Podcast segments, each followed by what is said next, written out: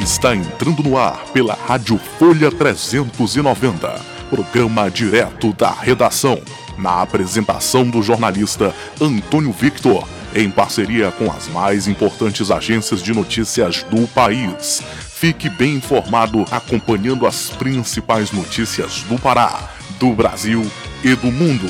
No ar, direto da redação. redação. redação.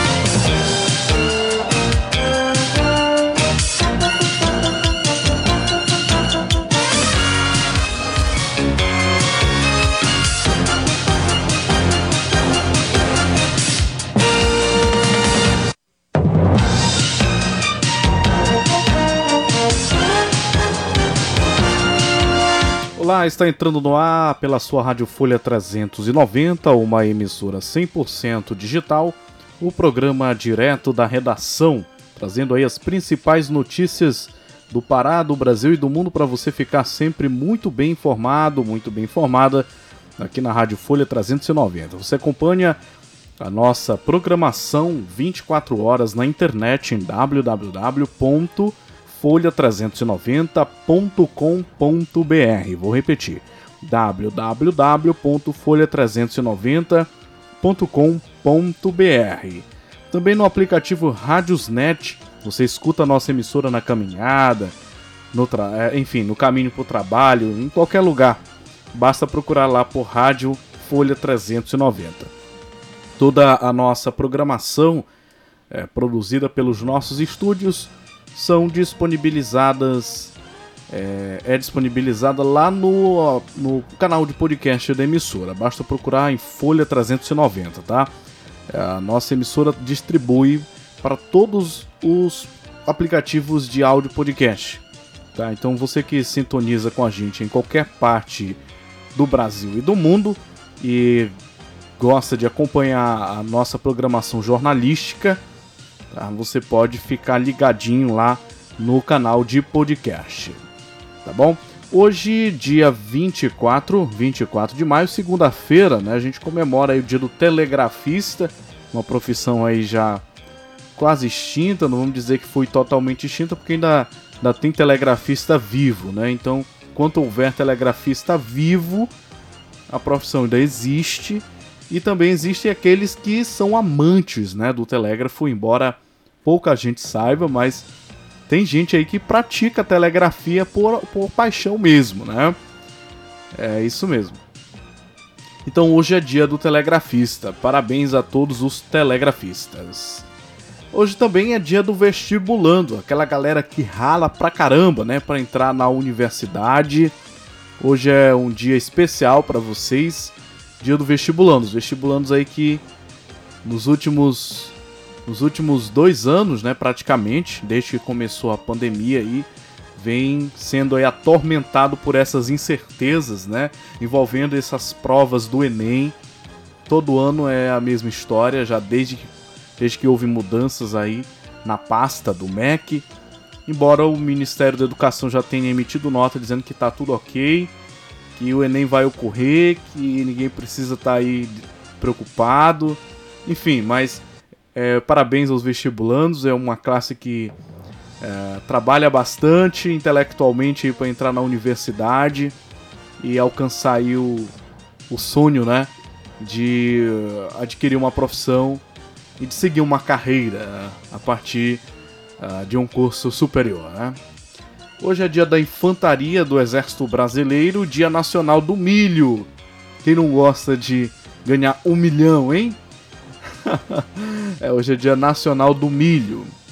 Aniversariantes famosos deste 24 de maio: o físico e engenheiro alemão Gabriel Fahrenheit, é, a rainha Vitória do Reino Unido, o compositor americano Bob Dylan, as atrizes Helena Ranaldi, Viviane Pasmanter, o humorista Marco Bianchi, o automobilista Popó Bueno e o judoca Thiago Camilo. Esses são os aniversariantes famosos do dia de hoje. Acontecimentos marcantes deste 24 de maio morre o cientista alemão Nicolau Copérnico em 1543. Batalha de Tuiuti em território paraguaio em 1866. Primeiro voo bem sucedido de um helicóptero monomotor é realizado por Igor Sirkovsky em 1940. Abertura da turnê mundial do Guns N' Roses, que seria a mais longa da história do rock, em 1991. Olha só, né? quem gosta de rock, Guns N' Roses, a grande referência aí, né? No campo da religião e da espiritualidade, hoje é dia de Nossa Senhora Auxiliadora e São Vicente de Lérins. Rogai por nós aí, santos, né? É isso, são os acontecimentos marcantes no dia de hoje, dia 24 de maio, né? Agora vamos para o tempo e a temperatura aqui no direto da redação e quem traz as informações para a gente, a nossa repórter Larissa Lago. O tempo e a temperatura desta segunda-feira, 24 que será chuvosa, viu, aqui na região norte. A temperatura na região pode variar entre 18, 18 e 33 graus. Larissa Lago, linha aberta para você aqui no direto da redação.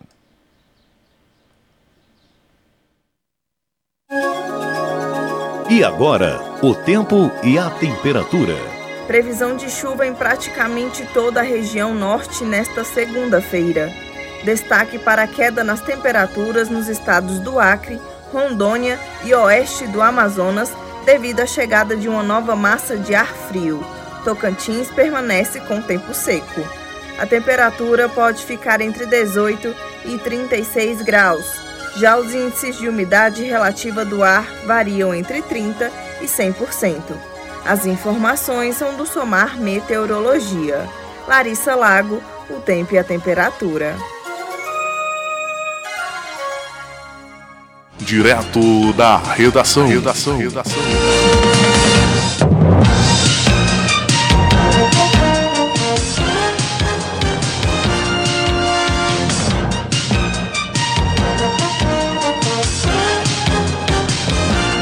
Esse é o direto da redação aqui para você na Rádio Folha 390. Cumprimentar aí todos os ouvintes que sintonizam com a gente lá no site, no aplicativo também, né? O pessoal do podcast que escuta em mais de oito países já o direto da redação e aqui no Brasil em 17 estados. Um forte abraço, tá bom? Vamos com as manchetes de capa do Jornal Diário do Pará Belém, segunda-feira, 24 de maio, Papão é bicampeão paraense. Paysandu atropela a Tuna e se consolida como o maior campeão do Pará. É, foi difícil, viu, a vitória ontem para o Paysandu aqui no estado, aqui no Pará.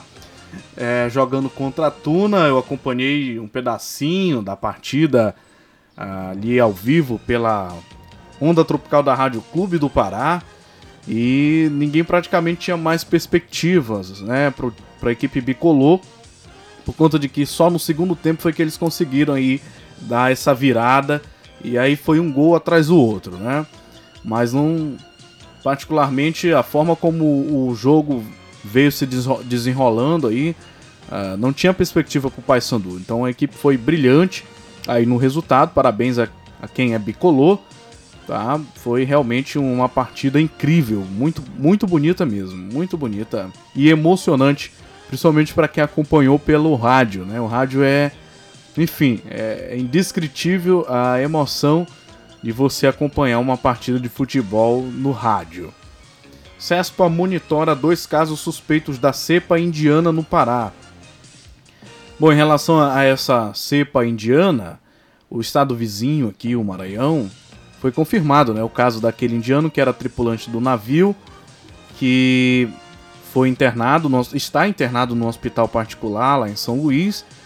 Só que esse fato coloca em, em assim, em alerta todos os municípios que ficam na zona de nas zonas limítrofes aqui com o Maranhão, né? No caso aqui de Capanema, onde é a sede da nossa emissora, uh, nós temos aí uma proximidade com o estado, é área de praticamente de divisa, 100, 150 quilômetros, 160 quilômetros aqui já a divisa com o estado do Maranhão, ali por, pelo município do Tocantins, é, de Boa Vista do Gurupi, melhor dizendo. Mas foi emitido um alerta aí pela CESPA aos municípios que ficam nas zonas de influência para tomarem aí muitos, muito cuidado por conta dessa cepa indiana que é muito, muito, muito mais forte do que aquela que veio da China, né? Já tem aí analistas da Fiocruz, inclusive, comentando é, em terceira onda de Covid-19. Bom, é cedo ainda para afirmar se realmente é uma terceira onda que pode vir a ser causada pelo, pelo avanço dessa cepa indiana, mas precaução nunca é demais, né? O Brasil já vem enfrentando aí um problema muito grave com a gestão da pandemia e os casos disparados aí de mortes que nós tivemos no final de 2020 para cá. Então alertar nunca é demais e é muito importante que as, as secretarias estaduais de saúde estejam atentas aí a essa nova variante do vírus da Covid-19, de sorte que é, temos aí já testes né, que conseguem identificar, inclusive o, ministro da Saúde, o Marcelo Queiroga, disponibilizou aí vários testes para o estado do Maranhão é, para ajudar nesse processo de identificação uh, dessa nova cepa que chegou aí pelo Maranhão e pode, evidentemente, comprometer os municípios que se encontram aqui próximo do estado. Vale lembrar que Capanema recebe muitos maranhenses diariamente que vêm aí da região da Amazônia Maranhense, nos municípios que ficam próximo à região do Gurupi, do Rio Gurupi, que é o rio que faz a divisa entre os dois estados, e essas pessoas elas vêm até a cidade de Capanema para fazer é, compras. Então, a referência assim de compras, manutenção de veículo, é, acesso a exames laboratoriais, serviços de saúde é em Capanema, né? Então, a gente recebe muita gente mesmo que vem dessa, dessa região toda aí. Então, é, os órgãos de saúde precisam estar atentos. Padroeira dos paraenses está mais pertinho, imagem original de Nossa Senhora ficará mais perto dos devotos até o dia 31 para celebrar a elevação da Basílica à condição de santuário mariano. Para quem não é do Pará ou nunca esteve no Pará, é, saiba que aqui é um, é um lugar onde há uma devoção muito grande, muito grande a Nossa Senhora de Nazaré. O Círio de Nazaré é famoso, né, Brasil afora, é, por ser uma das maiores manifestações de fé organizadas e é daqui do Pará, viu? Recursos federais, emenda de Jader preserva Banco da Amazônia. Senador questiona MP do governo federal e prevê fusão de fundos regionais. Domingo de sol é dia de passeio nas praças. Ontem, né, foi um dia ensolarado aqui. Os locais, inclusive, foram bem procurados aí por famílias, casais de namorados, para andar de bicicleta ou praticar atividades físicas. Vendedores aproveitaram para garantir uma renda no final de semana. Imunização: professores serão vacinados a partir de hoje, segunda-feira, em Ananindeua. Pessoas com deficiências permanentes ou com comorbidades também serão vacinadas. Olha só, desabafo. Bruna Marquezine fala sobre depressão e cobranças nas redes sociais, né? Cada vez mais frequente esse problema aí da depressão envolvendo esses famosos, né? E vale sempre o alerta de que aquela realidade que é criada na rede social, ela é uma ilusão. Né? As pessoas não são nem sempre tão bonitas assim quanto parecem ser nas redes sociais e nem sempre tem aquela vida tão perfeita que nem muita gente pensa, né? Então as redes sociais é um perigo nesse sentido para a questão da autoestima. Então muito cuidado com a exposição frequente às redes sociais, porque causa adoecimento, causa adoecimento psíquico. E uma prova está aí. É, várias pessoas famosas é, adoecendo por conta dessa cobrança social, a sociedade que expõe padrões de vida, padrões moralmente corretos, é, padrões estéticos, né? Então, muito cuidado, muita atenção. é, a recomendação aí de especialistas é que seja um consumo muito moderado de rede social, até porque, como eu falei, a realidade que está estampada ali é, nem sempre condiz com a realidade. Eu, particularmente, utilizo por conta da, do meu ofício de jornalista, então preciso estar ligado ali, mas é sempre seguindo mais perfis de notícias, né? Perfis que me levem a trazer informação de utilidade pública para os ouvintes, os rádio ouvintes e o pessoal que acompanha as nossas notícias lá no portal da, da emissora, o portal 390, né? Folha 390. Bom, é... Covid-19, Belém retoma hoje a vacinação e dia 29 será a vez dos professores, né? Então, de hoje até sexta-feira serão vacinadas pessoas com comorbidades ou deficiência permanente. Tá bom? É, essas são as manchetes de capa aqui do do Jornal Diário do Pará. Tem mais uma última notícia aqui ainda do, do esporte, né? No Paulistão, São Paulo é campeão após nove anos. É, e no Cariocão, o Flamengo é tri no Rio de Janeiro. Então, manchete de capa aí do Jornal Diário do Pará, um dos principais é, jornais aqui da, aqui da região. Tá bom? Agora a gente vai chamar o nosso repórter Felipe Esboril, que chega com um giro de notícias, trazendo destaque vacinação e testagens são reforçadas para conter a variante indiana. É, o Felipe Esboril, que é da agência Rádio Web, né? Linha aberta para você aqui no direto da redação. Olá, esse é o Giro de Notícias da agência Rádio Web. Eu sou Alexandra Fiore e a partir de agora você fica muito bem informado em menos tempo. A variante indiana da Covid-19, que chegou com um navio da Malásia ao litoral maranhense, deixa o país em alerta. Um dos tripulantes está em estado grave e precisou ser entubado no fim de semana. Os outros estão isolados dentro do navio a 35 quilômetros da costa. A Organização Mundial da Saúde disse que a variante está sendo classificada como um tipo digno de preocupação global. No sábado, o ministro da Saúde, Marcelo Queiroga, anunciou instalação de barreiras sanitárias e distribuição de testes e no domingo foi até o Maranhão. Nós teremos 5% a mais de vacinas, isso é aproximadamente 300 mil doses nesse primeiro momento. Além de que é, o governo federal, o Ministério da Saúde, vai entregar aos secretários 600 mil unidades do teste rápido para que consigamos diagnosticar esses casos e, eventualmente, identificar essa variante indiana.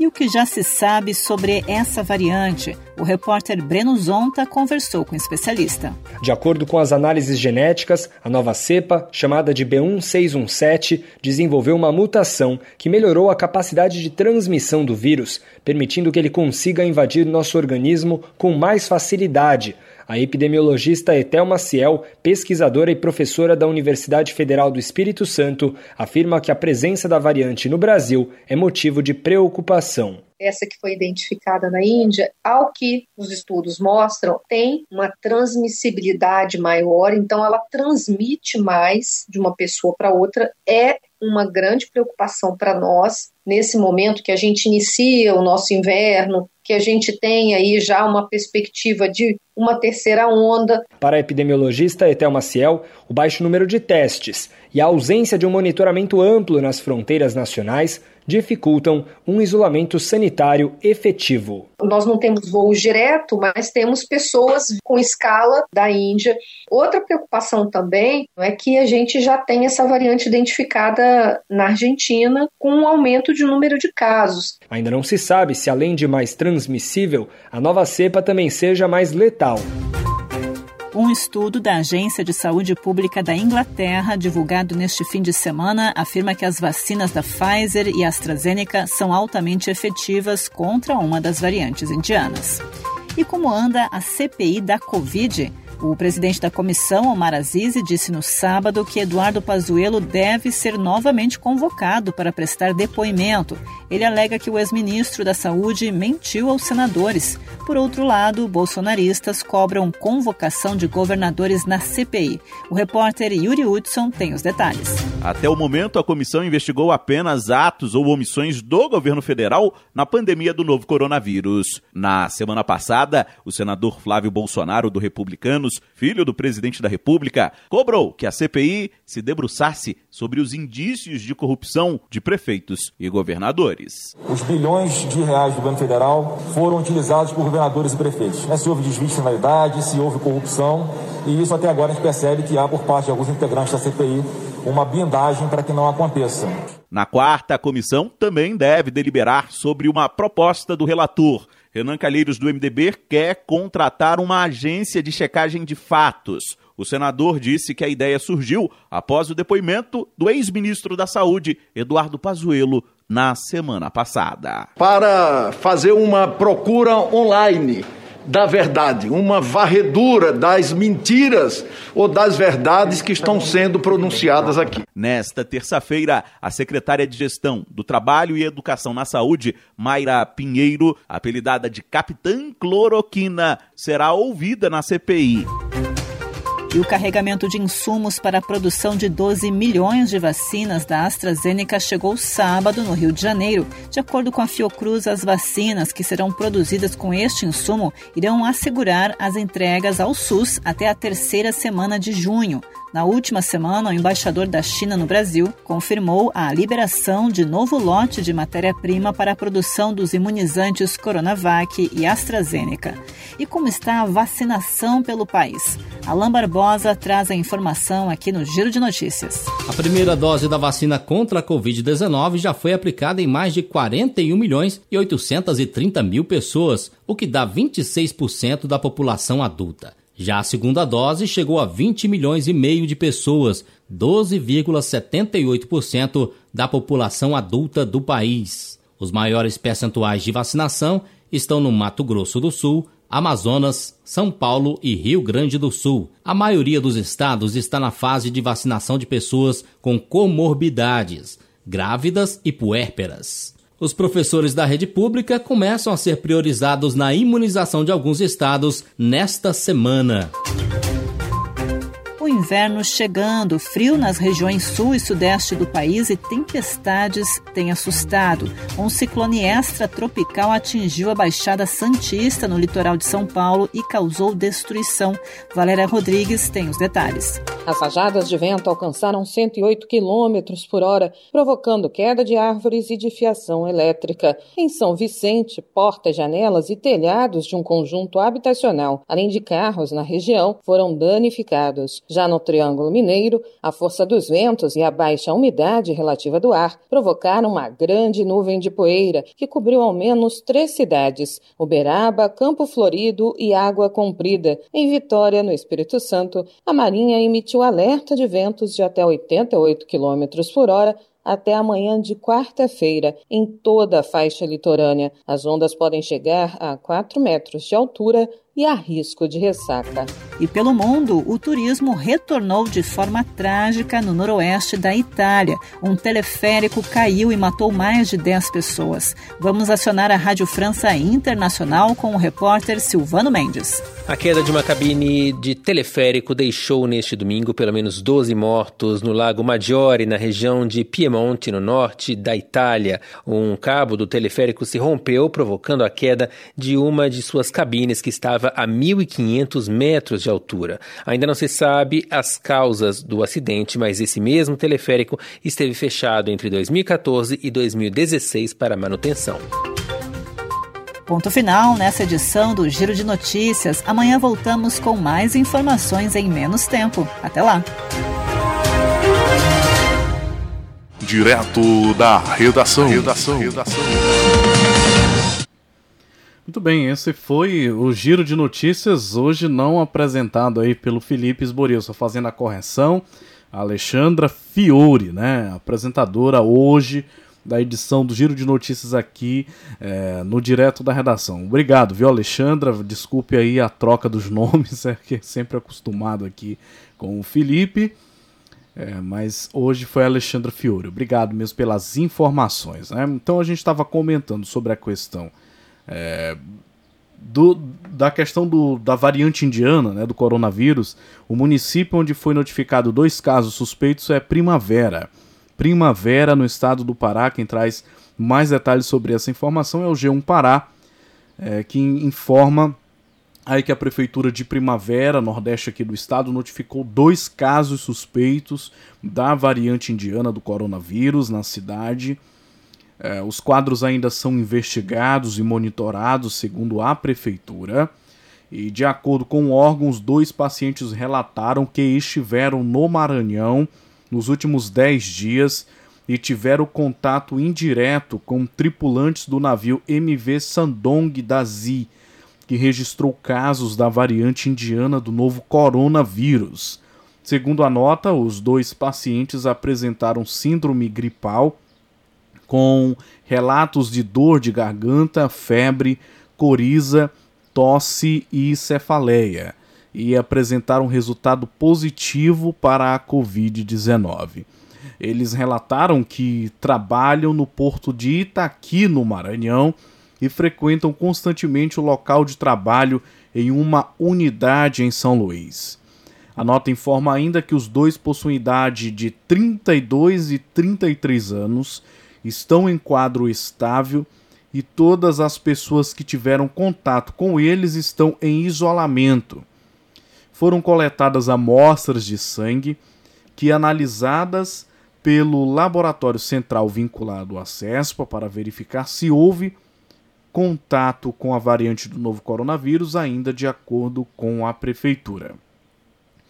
Até o momento, ainda não há identificação de transmissão local da variante indiana do coronavírus, tá?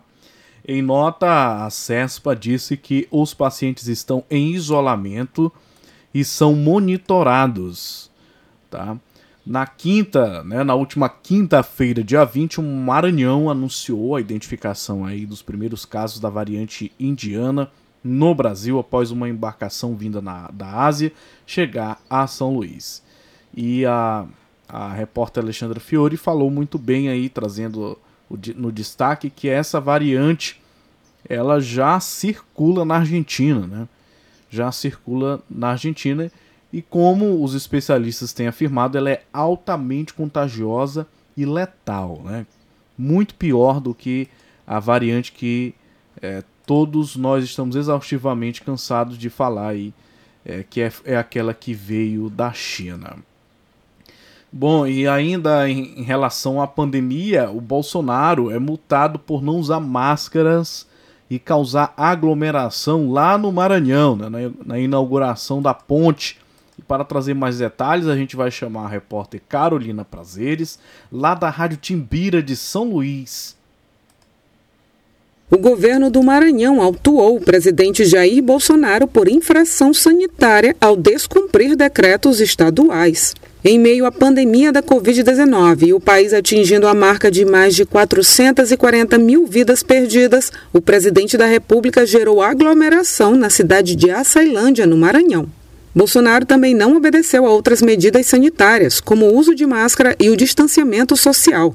A multa foi determinada pela Superintendência de Vigilância Sanitária do Estado. Em rede social, o governador do Maranhão, Flávio Dino, disse que estamos vivendo uma fase desafiadora da pandemia, que a equipe de saúde tem trabalhado muito, que o auto de infração se deu pelas aglomerações e falta de cuidado sanitário do presidente e que a lei é para todos. O auto de infração informa que o presidente tem 15 dias para apresentar justificativa e não apresenta o valor da multa. No decreto citado no auto, as multas podem variar de 2 mil a 1 milhão e 500 mil reais, considerando a gravidade da infração e a capacidade econômica do infrator. Agência Rádio Web do Maranhão, Carolina Prazeres. Direto da redação. redação. redação. Obrigado, Carolina, pelas informações aqui no Direto da Redação. Bom, em Bragança, no Pará, em Bragança, na última sexta-feira, é, o governador participou de ato de assinatura de convênio entre a FIEPA, a FAEPA, o SESI e o Senar. Eu estive lá fazendo a cobertura é, do evento e trago agora mais informações para você aqui no Direto da Redação. Em extensa agenda na região Bragantina, o governador Helder Barbalho participou na manhã de sexta-feira, dia 21, do ato de assinatura do contrato de comodato entre as instituições FIEPA, FAEPA, SESI e Senar. Através desse convênio, as entidades envolvidas passam a utilizar um único prédio para ofertarem seus serviços à população, formando o Centro Integrado de Produção Rural, já que um contrato de comodato, é, segundo o Código Civil, nada mais é que o empréstimo gratuito de um bem por um certo período de tempo. O evento contou com a presença do governador do estado do Pará, Helder Barbalho, do prefeito de Bragança, Raimundão, do presidente do sistema FAEPA Senar, Carlos Xavier, do presidente do sistema FIEPA, José Conrado, de prefeitos e vereadores de diversos municípios da região, deputados estaduais e federais, presidentes sindicais, além da população em geral que fez questão de prestigiar o momento de celebração deste acordo que vai beneficiar centenas de pessoas na região. Durante o evento, tanto o representante do sistema FAEPA-Senar como do sistema FIEPA reiteraram o compromisso em seguir lutando pelo desenvolvimento do estado do Pará no que tange à defesa dos interesses de quem quer produzir com responsabilidade e em firmar parcerias estratégicas que melhorem a vida da população. Na ocasião, o governador do estado expressou a sua satisfação por estar validando esse modelo de parceria entre o setor produtivo e o governo. Da satisfação de nós estarmos validando, após termos debatido, construído este modelo de convergência das entidades de representação produtiva o setor produtivo e os órgãos do governo para que pudéssemos facilitar a vida de quem quer produzir.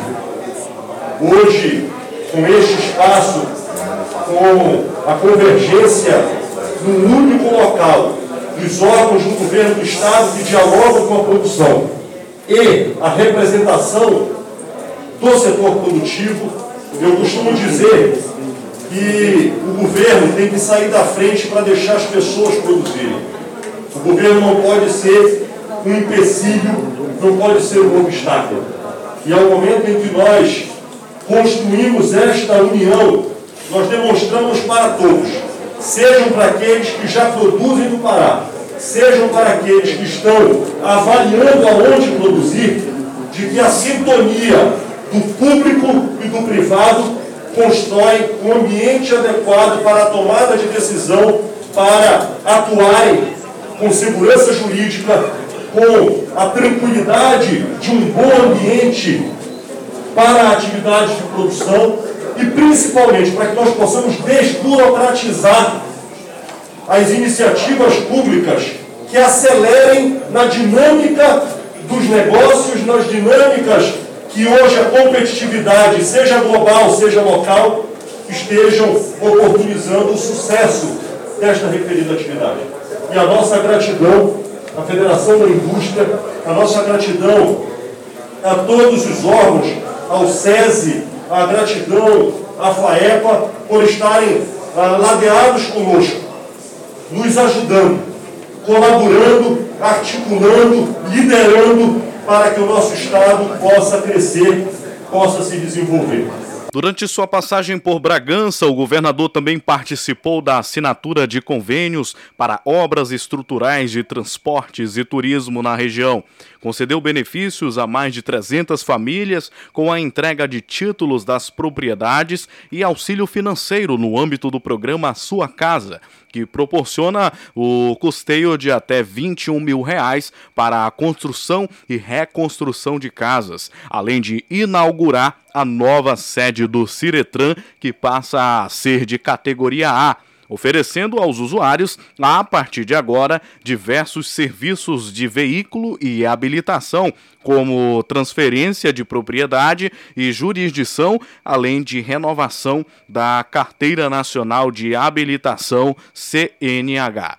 Para a deputada estadual professora Nilce Pinheiro do Republicanos, o momento é de muita comemoração com a população por conta dessa importante e significativa conquista para o produtor rural. Sem dúvida nenhuma, é momento de nós todos comemorarmos com a população uma importante e significativa conquista para o produtor rural dessa região, através do Sindicato do Produtor Rural de Bragança, através do Senar, da FAEPA, do Bampará, principalmente o governo do estado. Hoje nós entregamos aqui no município de Bragança o Centro Integrado de Produção Rural, ou seja, um centro onde visa atender, o seu maior objetivo, atender o produtor rural, o pequeno agricultor que precisa, nas suas necessidades, a serem atendidas. Então hoje nós assinamos um termo de comodato entre a FAEPA e o, o SESI, ou seja, o, o, o comércio, nós assinamos isso daí para que realmente a gente tenha essa possibilidade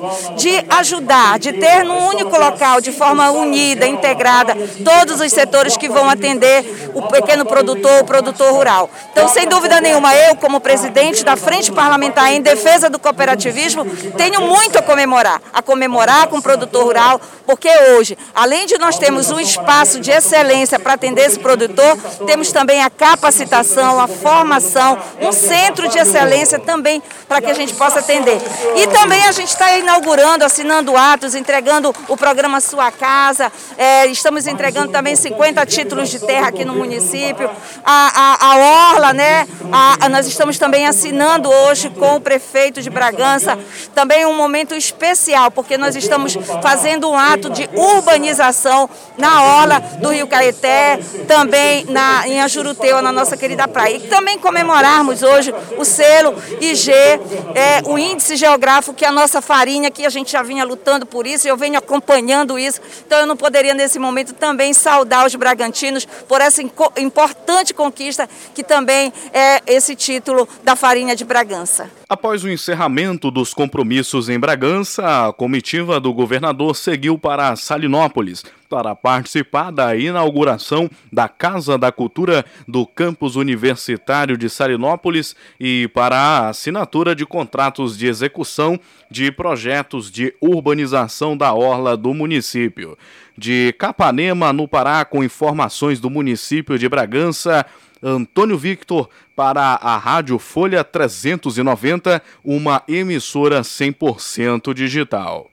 Direto da redação. redação. redação.